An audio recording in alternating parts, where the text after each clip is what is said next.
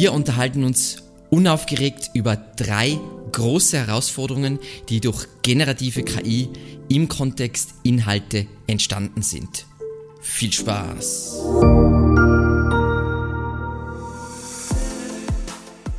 Dass so etwas wie ChatGPT ein wertvolles Werkzeug für Content Creators ist, ist unbestritten. Vorausgesetzt natürlich, wir verwenden dieses Werkzeug bewusst, also unterstützend und nicht als Hauptfaktor. Generative KI birgt aber auch durchaus Risiken für das Thema Inhalte und damit das Web als Ganzes. Diese Episode wurde getriggert durch einen Artikel bei The Verge letzte Woche. Der Artikel ist sehr gut, meiner Meinung nach vielleicht etwas dramatisch, deswegen mein Hinweis auf unaufgeregt. Ich will dir in dieser Folge einfach zeigen, vor welchen Herausforderungen wir stehen, beziehungsweise was im Web gelöst werden muss, dass das Ganze flüssig läuft, auch mit dieser neuen Technologie, die sehr viele Aspekte unseres Lebens beeinflussen wird. Lass uns loslegen. Stichwort Wertaustausch. Welcher Wertaustausch findet statt? Und ich glaube, da das ultimative Beispiel ist OpenAI. Sie haben sich aus gewissen Quellen, die, glaube ich, hauptsächlich legal waren, Daten genommen, sie monetarisiert und geben aber nichts zurück, nicht einmal eine Quellennennung. Und das ist natürlich problematisch hinsichtlich, wo besteht die Motivation langfristig darin, dass Menschen Content kreieren, wenn ähm, Content gewissermaßen gestohlen wird oder Wissen gestohlen wird dann reused wird. Also welchen Incentive gibt es noch, um Content zu erstellen? Und das ist, glaube ich, der, das ist, wieso ich OpenAI generell als Unternehmen unglaublich kritisch gegenüberstehe. Das unterscheidet nämlich OpenAI von, von Google und auch anderen Webmastern, weil tendenziell, wie es im Internet funktioniert oder zum Beispiel es bei Google ist, sie nehmen deinen Content und dafür kriegst du oder hast die Möglichkeit, Sichtbarkeit zu generieren. Und je nachdem, ähm, also wenn dein Content von vielen gesehen wird, hat es einen Vorteil für Google und einen Vorteil für dich. Und wenn wir jetzt jemand schreibt von dir ab, dann ist es idealerweise natürlich so, dass du zitiert wirst. Wenn dieses Konzept nicht mehr funktioniert, dann funktioniert auch das Internet nicht mehr. Ähm, und es ist einfach nicht so, dass die großen, es ist egal, ob das jetzt OpenAI ist, ist generell nicht so, dass die großen Sprachmodelle um Erlaubnis bitten, Inhalte zu verwenden, sondern die ziehen sich aus Pools, die unter Fair Use verwendet werden dürfen, wissen und verwenden es dann. Und all diese Informationen werden plötzlich in einem Umfang verwendet, obwohl sie nie dafür gedacht waren, weil ohne diese Skalierungsfähigkeit wäre das Ganze kein Problem. Und wenn KI-Sprachmodelle keinen Gegenwert bieten, auch langfristig, sagen wir mal, Google setzt SGE falsch um und liefert zu wenig Gegenwert, dann werden die ganzen Publisher, die durch mm, von Content leben, den sie mit Werbung monetarisieren, werden sterben. Und warum sollten die dann, diese Webmaster oder Verleger, ähm, überhaupt noch Content produzieren oder Sprachmodellen langfristig erlauben, die Inhalte zu durchsuchen und zu nutzen. Also das macht überhaupt keinen Sinn. Das heißt, was zum Beispiel passieren kann, ist, alles wird plötzlich gegated. Das heißt, es ist jetzt nicht mehr einfach öffentlich zugänglich, wird nur für die allergrößten möglich sein, die so eine Brand haben, dass man das machen kann. Und die anderen, für die ist dieses Geschäftsmodell vielleicht einfach am Ende. Und deswegen sehe ich es ja so, OpenAI ist nicht wie Napster, sondern noch tausendmal, aber tausendmal schlimmer. Also Napster war ein Unternehmen, was es ermöglicht hat, einfach Musik downzuladen und deren Argumentation war, das ist ja nicht geklaut, sondern kopiert. Und da hat man, haben diese Musiker aber trotzdem noch zusätzliche Reichweite bekommen. Wenn es aber um das Stehlen von Wissen geht, dann kriegt die Gegenseite nichts. Deswegen, wieso sollte sie zu diesem Wissenspool je wieder beitragen? Und in diesem Kontext ist jetzt eh eine riesige Klage gegen OpenAI gestartet. Zu diesem Thema war meiner Meinung nach eine Frage der Zeit. Und es ist für mich fühlt es sich so an, dass es genauso passiert, wie ich es prognostiziert habe. Ähm, Google hat schon sehr lang im Hintergrund an dem Ganzen gearbeitet. OpenAI wird jetzt der Boomer und Google wird sich jetzt anschauen, okay, wo, muss man, wo müssen wir aufpassen, wo müssen wir nicht aufpassen. Ich vermute, dass es so laufen wird. Nummer zwei, unvorstellbar spannendes Thema, äh, mit dem ich mich erst seit kurzem beschäftige. Trainingsdaten. Stichwort Trainingsdaten. Synthetische Daten sind giftig für Sprachmodelle.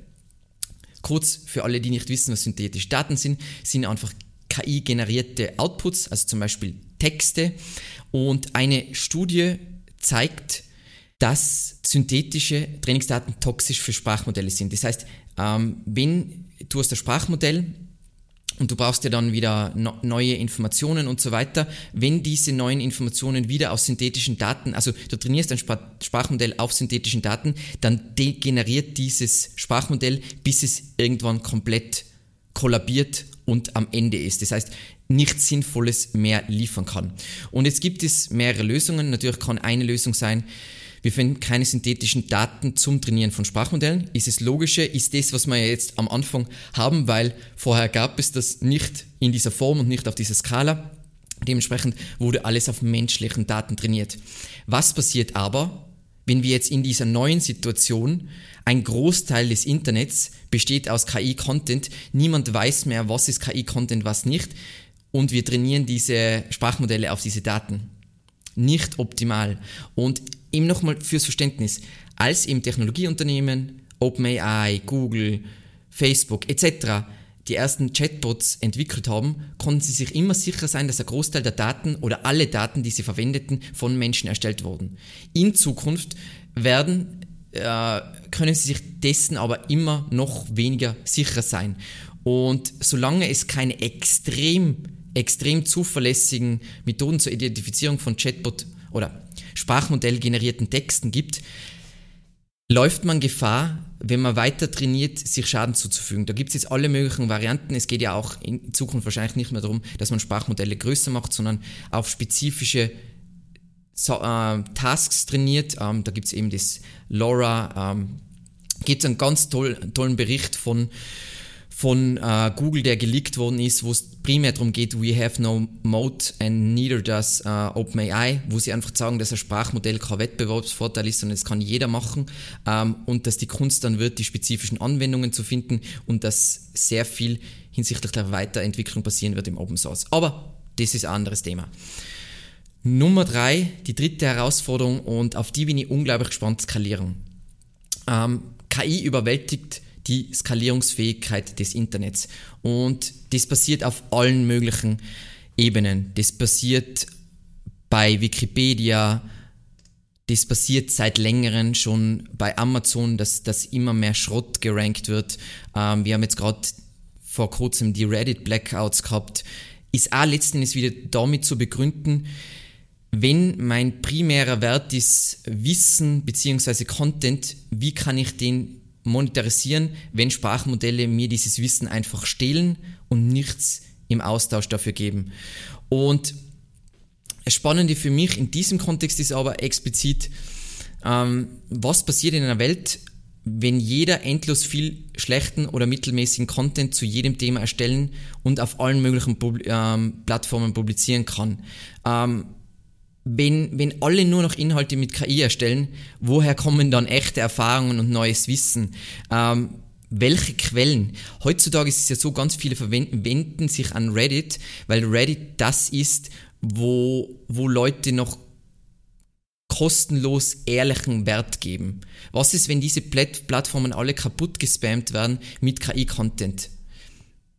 Oder willst du zum Beispiel, dass dein Lieblingsblog auf 100% oder vorrangig KI-Content umstellt? Oder willst du, dass dieser Kanal oder unser Ratgeber komplett auf KI umgestellt wird? Und es ist so lustig, wie, wie alle das sehen. Niemand will einen Wert liefern, aber wenn keiner einen Wert liefert, dann gibt es keinen Wert mehr und dann ist das Internet tot und dann ist alles im Eimer.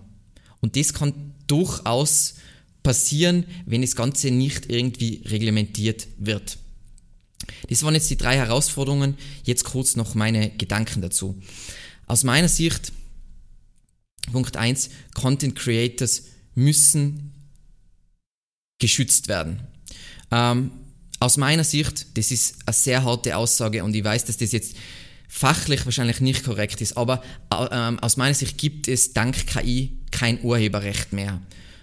Und wir wissen alle, dass eine Welt ohne Urheberrecht nicht funktioniert. Aber ähm, durch das, dass unser Urheberrecht so alt ist, trifft es nicht zu auf KI und dadurch ist jetzt einfach Chaos. Und ich sehe niemanden, der aktiv daran arbeitet, das wiederherzustellen. Und wieso sollte in so einer Welt irgendjemand noch Inhalte langfristig produzieren? Es braucht immer einen gesunden Wertaustausch, ein Win-Win. Es braucht Regeln, wie Sprachmodelle trainiert werden, ähm, auf welche Daten, also klare Lösungen, um sie auszuschließen ähm, und wie Menschen entschädigt werden, wenn ihre Daten verwendet werden. Also ich sage es mal so, wir brauchen so eine Lösung wie Spotify, ähm, wenn wir wollen, dass langfristig der Incentive da ist, genialen, herausragenden Content zu produzieren. Es braucht einfach direkte und durchsetzbare Möglichkeiten, einzelne Tech-Unternehmen auszuschließen. Und ähm, falls du jetzt zum Beispiel wissen willst, wie kannst du aktuell zum Beispiel OpenAI ausschließen, in diesem Artikel von Search Engine Journal wird es schön erklärt, wie man das machen kann. Das ist aber wieder außer ein Pool und du kannst jetzt nicht direkt nur sie ausschließen, ähm, sondern schließt dann damit andere Sachen auch gewissermaßen aus. Und das Zweite ist, ähm, was meiner Meinung nach der Gedanke ist, was ich rettend sehe, also mir geht es auf jeden Fall so, Menschen wollen von echten Menschen hören. Aus meiner Sicht wird es immer einen, äh, einen Markt geben für von Menschen erstellten Inhalten. Ähm, ich glaube einfach, Menschen werden noch selektiver werden, was sie konsumieren. Und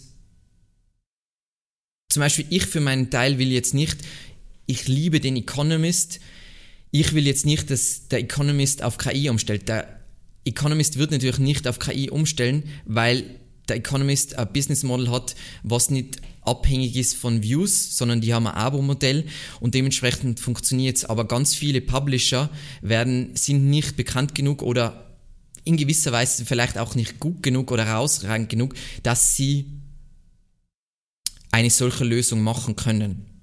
Ähm, aber zum Beispiel, auch wenn jetzt jemand KI-Content macht, ich möchte, dass jemand die Verantwortung für diese Inhalte dann übernimmt und Skin in the Game hat, wenn falsche Informationen erhalten sind und so weiter. Und ich glaube, das ist voll wichtig und ich glaube, dass es nicht funktioniert. Alle sind jetzt so, oh mein Gott, KI, bla bla. Aber sind wir ganz ehrlich, es ist wie ein Informationsmixer, wo was Oberflächliches rauskommt. Ähm, KI-Inhalte liefern jetzt nichts wirklich einzigartiges, Wert, wertvolles, nichts, was wirklich, oh mein Gott, das muss ich gelesen haben. Und ich glaube, auf das wird es auch langfristig rauslaufen.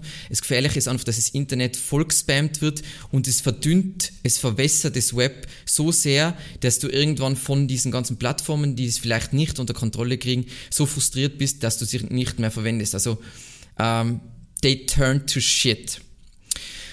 Und damit, wie gesagt, das, das klingt jetzt alles so dramatisch. Ich glaube, es wird alles einfach gelöst werden und jetzt macht es auch noch alles Sinn und ähm, es ist auch nicht so, dass, dass, dass OpenAI und Google alles nehmen und das einfach konsumieren und so weiter, sondern so ist es ja nicht, aber das ist super gefährlich, wenn es nicht einen Wert, Wertaustausch gibt und so weiter. Und es wird auch sicher, das macht es ja so schwierig, zum Beispiel für Google, dieses Search Generative Experience, wenn sie es falsch machen, dann ist der Wert auf einmal nicht mehr da für User und dann beteiligen sie sich nicht mehr an dem System und suchen sich andere Lösungen. Das macht das Ganze so spannend und es macht es für mich zum Beispiel so spannend, ähm, was ist das Geschäftsmodell von OpenAI? Also ich, ich verstehe es nicht, weil ähm, welchen Incentive hat irgendjemand, der Content publiziert, OpenAI auf seine Daten zugreifen zu lassen? Keine.